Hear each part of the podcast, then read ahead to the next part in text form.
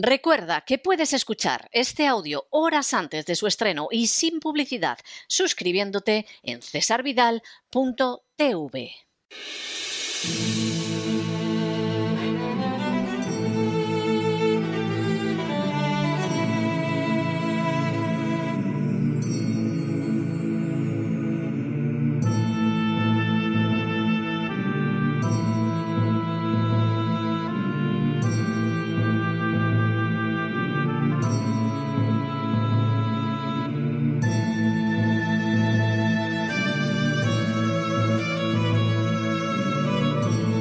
La voz con César Vidal, desde el exilio.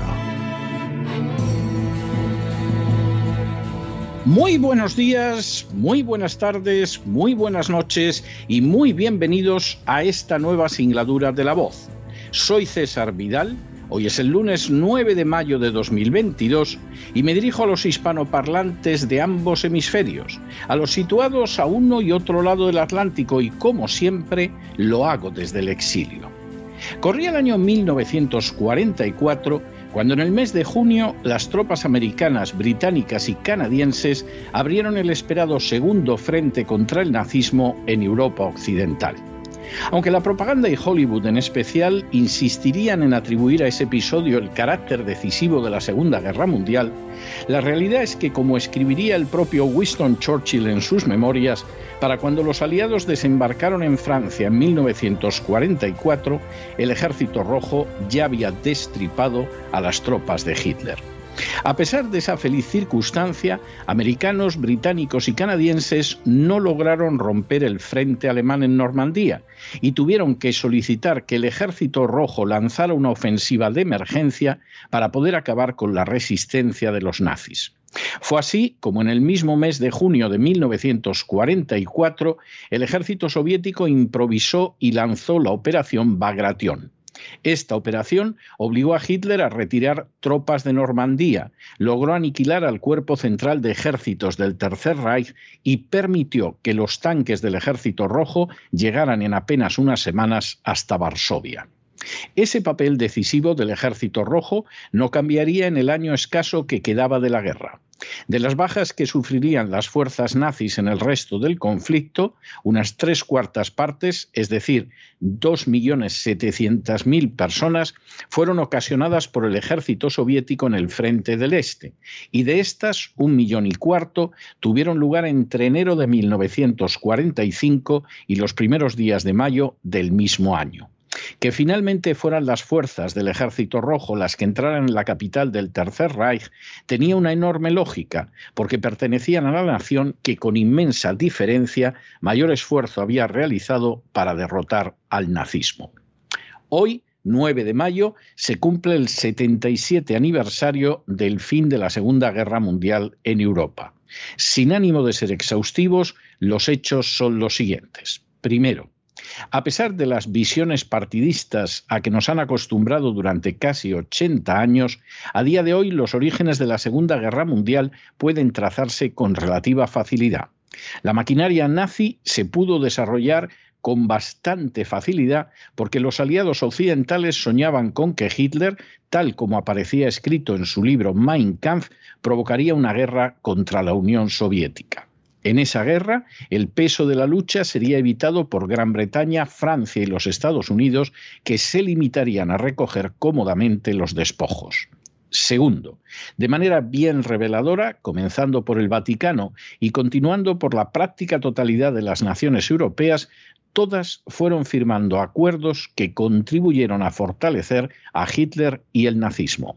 Tercero, se oculta siempre, pero en la misma conferencia de Múnich de 1938, Checoslovaquia fue desmembrada no solo en favor de que los sudetes se reincorporaran al Reich alemán, sino también de que Polonia, una nación que no dejó de agredir militarmente a sus vecinos durante el periodo de entreguerras, se llevara también un pedazo del territorio checoslovaco.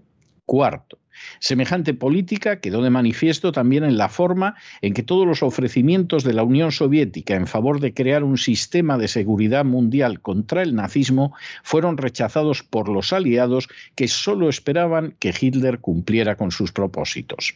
Quinto, sin embargo, en política las circunstancias no siempre salen como se planean, y en el verano de 1939 el Tercer Reich firmó un acuerdo de no agresión con la Unión Soviética que beneficiaba a ambas partes. Para el Tercer Reich significaba que no tendría que combatir en caso de guerra en dos frentes y que además recibiría las más que necesarias materias primas de la Unión Soviética, además de poder escoger sobre quién asestaría sus golpes. Para la Unión Soviética implicaba la seguridad de que ganaba tiempo frente a una agresión nazi inevitable y que se venía planeando desde hacía años. Sexto, durante el verano de 1939, cuando Hitler intentó solucionar diplomáticamente con Polonia el contencioso de Danzig, fueron Gran Bretaña, Francia e incluso los Estados Unidos los que presionaron a Polonia para que no llegara a ningún tipo de acuerdo, ya que recibiría el respaldo de las potencias occidentales y en caso de guerra incluso podría quedarse con algún pedazo añadido del territorio alemán. Séptimo, Polonia creyó en las promesas occidentales y optó por el camino de la guerra en vez de por el camino de la solución diplomática. Como habían esperado los aliados occidentales, el 1 de octubre de 1939 el territorio polaco fue invadido por las tropas del Tercer Reich. Ni británicos, ni franceses, ni mucho menos americanos dispararon un solo tiro en su favor, mientras Alemania machacaba en un tiempo récord a Polonia. Había comenzado la Segunda Guerra Mundial. Octavo. La Segunda Guerra Mundial vino a ser el conflicto más mortífero de la historia de la humanidad. Entre 70 y 85 millones de personas perecieron en ella, lo que significa el 3% de la población del planeta en el año 1940. Noveno. Las muertes relacionadas directamente con la guerra se cifran entre 50 y 56 millones, a los que hay que sumar entre 19 y 28 millones relacionados con la enfermedad y el hambre derivados del conflicto. Décimo. Los muertos civiles fueron entre 50 y 55 millones, lo que más que duplica la cifra de muertos militares que estuvo entre 21 y 25 millones, entre los que se encuentran unos 5 millones de soldados muertos en cautiverio. Un décimo. Más de la mitad de las muertes de la Segunda Guerra Mundial fueron sufridas por China y la Unión Soviética duodécimo. Así, Polonia sufrió entre 5 millones y medio y 5 millones 800 mil muertos, de los que la mayoría fueron civiles, y entre ellos más de un millón fueron judíos exterminados durante el Holocausto. De manera trágicamente reveladora, su liberación del nazismo no vino de las manos de británicos, americanos o franceses, sino de las tropas del Ejército Rojo. Décimo tercero, China sufrió 20 millones de muertos que comenzaron a sumarse antes de 1939, cuando Japón perpetró la invasión de esta nación. Décimo cuarto, Alemania tuvo 5.300.000 soldados muertos, entre los que se encontraron unos 900.000 reclutados en zonas del Gran Reich como Austria o los Sudetes. Décimo quinto, Cifras menores de caídos tuvieron lugar en las naciones que apoyaron el nazismo, como Italia, Rumanía, Bulgaria y Hungría, o entre los colaboracionistas de los nazis que formaron unidades específicas como los nacionalistas ucranianos de bandera. Décimo sexto. Gran Bretaña y otras naciones de la Commonwealth sufrieron algo más de medio millón de muertos, mientras que Estados Unidos tuvo 407.000 y apenas bajas civiles. Décimo séptimo. La Unión Soviética sufrió 27 millones de muertos, es decir, más de cinco veces los sufridos por la Alemania nazi, más de 54 veces los que sufrió Gran Bretaña y la Commonwealth, y casi 70 veces más que los Estados Unidos de América. Décimo octavo. De los muertos sufridos por la Unión Soviética, algo menos de 9 millones lo fueron en combate, siendo la nación que más muertes sufrió en el campo de batalla. Los otros casi 18 millones fueron civiles, entre los que se encontró más de un millón de judíos. Décimo noveno. De los más de 9 millones y medio de soviéticos enterrados en fosas comunes durante la Guerra Mundial, 6 millones permanecen sin identificar. Vigésimo. Sin ningún género de dudas, la Unión Soviética no solo fue el país que soportó un tributo mayor en la guerra contra el nazismo, sino también el que con enorme diferencia más contribuyó a la victoria. Vigésimo primero. Las pérdidas alemanas fueron relativamente bajas hasta la batalla de Stalingrado, en la que solo en un mes murieron 180.310 soldados alemanes combatiendo contra el ejército rojo. Vigésimo segundo. De los 5,3 millones de soldados alemanes muertos durante la guerra, más del 80% cayó en los dos últimos años del conflicto y las tres cuartas partes lo fueron a causa de las acciones del Ejército Rojo. En otras palabras, los soldados soviéticos causaron tres veces más bajas a los ejércitos nazis que las que les ocasionaron los ejércitos sumados de Estados Unidos, Gran Bretaña, Francia, Polonia, Italia, Bélgica, Luxemburgo, Holanda, Noruega, Dinamarca, Yugoslavia y Grecia. Vigésimo tercero. En el último año de la guerra, el 68,5% de las bajas sufridas por los ejércitos de Hitler fueron causadas por el ejército rojo. Vigésimo cuarto. De manera bien reveladora, Polonia fue abandonada por los aliados occidentales que pactaron su permanencia en la esfera soviética de poder aunque experimentó un notable crecimiento territorial a costa de Alemania, sufriría durante décadas una dictadura comunista. Sin duda, Polonia pagó un precio muy elevado por haber confiado en los aliados occidentales en 1939. Y vigésimo quinto, en cuanto a los otros vencedores de la guerra, es obvio que el futuro no resultó como lo habían esperado. Gran Bretaña, Francia y Holanda, por ejemplo, perdieron sus imperios coloniales. La Unión Soviética no solo no desapareció, sino que incrementó su área de influencia y Estados Unidos, apelando a la amenaza comunista, convirtió mediante la OTAN a las naciones de Europa Occidental en protectorados en materia de defensa, desplegando bases en el continente que no han dejado de aumentar en número y capacidad desde entonces. Definitivamente, Europa dejó de ser el centro del mundo cuando en lugar de acabar con el nazismo desde el principio, lo alimentó en la suicida esperanza de que fuera su mejor baza contra la Unión Soviética. Al actuar así, sembró las semillas de conflictos que se extienden hasta el día de hoy. El nazismo es una de las peores amenazas que ha asolado la historia de la humanidad forjado sobre siglos de antisemitismo medieval, cuyas leyes contra los judíos, surgidas de documentos papales y conciliares, copió en las leyes de Nuremberg, el nacionalsocialismo alemán sostenía además tesis sobre la superioridad de la raza que alimentaron una política de expansión territorial y una visión del poder que excluía la libertad en favor de principios como la sangre y el suelo. Desde el principio, el nacionalsocialismo en el poder se reveló muy superior a sus adversarios en la obtención de resultados.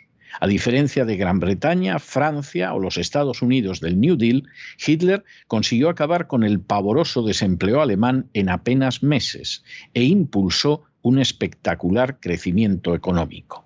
Se suele ocultar, sin embargo, el papel que en su éxito tuvieron empresarios occidentales como los Bush de Estados Unidos o los Barbour, que incluso eran judíos y que siguieron negociando con el Tercer Reich durante años.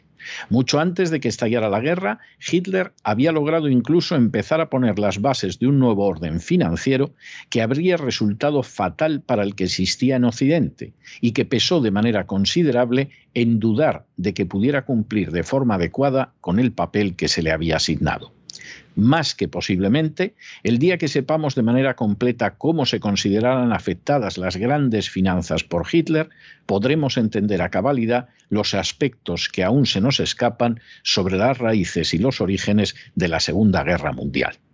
Lo que sí es obvio es que para el verano de 1939 el acuerdo entre Hitler y Stalin imposibilitaba utilizar al Führer alemán contra la Unión Soviética a corto plazo, como se había esperado, y esa circunstancia impulsó a las potencias occidentales a animar a la nacionalista Polonia a oponerse a la devolución a Alemania de la Prusia Oriental que había ocupado en 1918.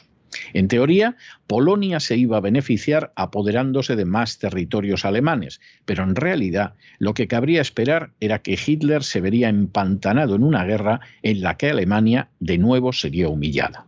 Incluso, con un poco de suerte, antes de su derrota definitiva, se involucraría en un conflicto contra la Unión Soviética, facilitando la destrucción de ambas potencias y una hegemonía de las potencias occidentales. Sin embargo, Hitler se reveló mucho más inteligente que sus adversarios en Occidente. Firmó un pacto con Stalin para evitar un segundo frente y que abría a la Unión Soviética la posibilidad de recuperar los territorios rusos que Polonia había ocupado en los años 20 y acto seguido atacó a una Polonia que no recibió nada de la ayuda prometida y que fue totalmente incapaz de resistir más de dos semanas a un ejército alemán que se reveló muy superior al polaco.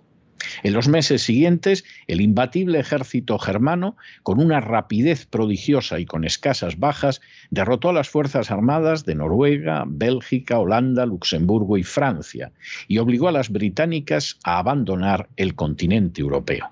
Tras someter a los franceses a la terrible humillación de firmar su capitulación en el mismo vagón donde Alemania se había rendido tras la Primera Guerra Mundial, Hitler, que jamás pensó en invadir Inglaterra y a la que ofreció repetidamente la paz por su carácter racialmente ario, puso los ojos en los inmensos campos de Rusia. La invasión, en la que se iba a decidir la guerra, se retrasó unas semanas ya que el ejército italiano estaba empantanado en una guerra contra Grecia, punto muerto del que lo sacó Hitler invadiendo Grecia y Yugoslavia y sometiéndolas totalmente. Finalmente, el 22 de junio de 1941, los ejércitos alemanes, sin previa declaración de guerra, invadieron una Unión Soviética con la que supuestamente estaban en paz. Las fuerzas alemanas demostraron una vez más su inmensa capacidad militar, perforando el frente y cercando y aniquilando una división soviética tras otra. A las dos semanas nadie pensaba que los soldados del Ejército Rojo podrían detener a las fuerzas de Hitler, que para fin de año estaban a las puertas de Moscú. Lo que cambió la situación y con ella la suerte final del conflicto fue el llamamiento de Stalin a defender no el sistema comunista, sino a la madre patria rusa en un discurso en que no llamó camaradas a sus compatriotas, sino hermanos y hermanas. La ruina de Hitler se fue forjando golpe tras golpe en los extensos campos de Rusia. Mientras Gran Bretaña y Estados Unidos se mostraban incapaces de abrir un segundo frente contra Hitler e intentaban sustituir esa circunstancia con bombardeos masivos sobre el Tercer Reich, en los que murieron centenares de miles de civiles indefensos, el Ejército Rojo fue asestando derrotas a las fuerzas nazis como Stalingrado o Kursk, donde se trastocó de manera definitiva el curso de la guerra. Como reconocería el propio Winston Churchill, cuando británicos, americanos y canadienses desembarcaron en Normandía en junio de 1944, el ejército alemán había sido ya despanzurrado por los rusos. No solo eso, los propios aliados consiguieron romper la resistencia alemana en Normandía solo después de que los soviéticos improvisaran y lanzaran una nueva ofensiva que obligó a Hitler a retirar tropas de Francia para destinarlas al frente del Este. Al fin y a la postre, si Alemania perdió la guerra, se debió fundamentalmente a la resistencia resuelta del pueblo ruso que ya antes había combatido las invasiones de mongoles y de polacos, de suecos y de franceses, y que desde 1941 se alzó contra el nazismo y sus aliados. Como sucedió con los guerrilleros españoles que combatieron a las tropas de Napoleón, aquellos soldados rusos no cosecharon como fruto la libertad política, pero sí derramaron su sangre hasta limpiar de las huellas de los invasores su territorio nacional, y al hacerlo rindieron un servicio inmenso al género humano. La deuda que la humanidad tiene con la incomparable gesta que fue la Gran Guerra Patria es incalculable, siquiera porque su costo solo en vidas humanas fue de cerca de 30 millones de muertos, es decir, más de 54 veces los que sufrió Gran Bretaña y la Commonwealth y casi 70 veces más que los que padeció Estados Unidos. Gracias al sacrificio de aquellos hombres y mujeres, el nazismo no pudo dominar Europa primero y después el mundo. Los judíos no fueron totalmente exterminados de suelo europeo y seguramente quien ahora se dirige a ustedes puede hacerlo en español y no en alemán. Sin duda, es algo que hay que considerar en una época en que la rusofobia parece haberse convertido en una de las banderas para justificar lo injustificable y cubrir los peores negocios e intereses. Que a día de hoy se pueda inducir a una nación eslava a convertirse en campo de batalla en favor de intereses occidentales como sucedió en 1939 con Polonia que a día de hoy intereses hegemónicos políticos y militares se enmascaren bajo la propaganda más falaz y la censura más encarnizada.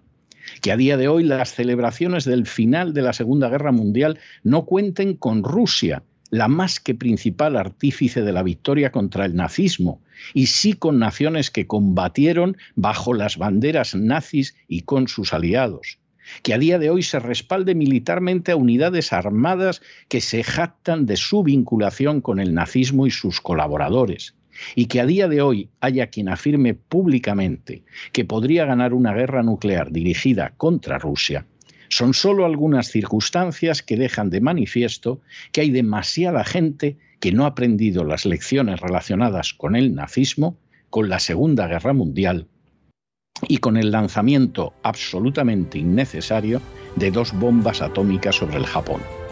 Va siendo ya hora de aprender esas lecciones antes de que sea demasiado tarde para el conjunto de la humanidad y desaparezcamos en medio de un holocausto nuclear. Pero no se dejen ustedes llevar por el desánimo y la frustración. Recuerden más bien que a veces los gigantes lo parecen simplemente porque los contemplamos de rodillas y ya va siendo hora de ponerse en pie. Mientras tanto, en el tiempo que han necesitado ustedes para escuchar este editorial, la deuda pública española ha aumentado en más de 7 millones de euros y una parte irá a esas furcias mediáticas que hoy no les van a contar ni de lejos lo que fue verdaderamente la Segunda Guerra Mundial. Muy buenos días, muy buenas tardes, muy buenas noches. Les ha hablado César Vidal desde el exilio. Que Dios los bendiga.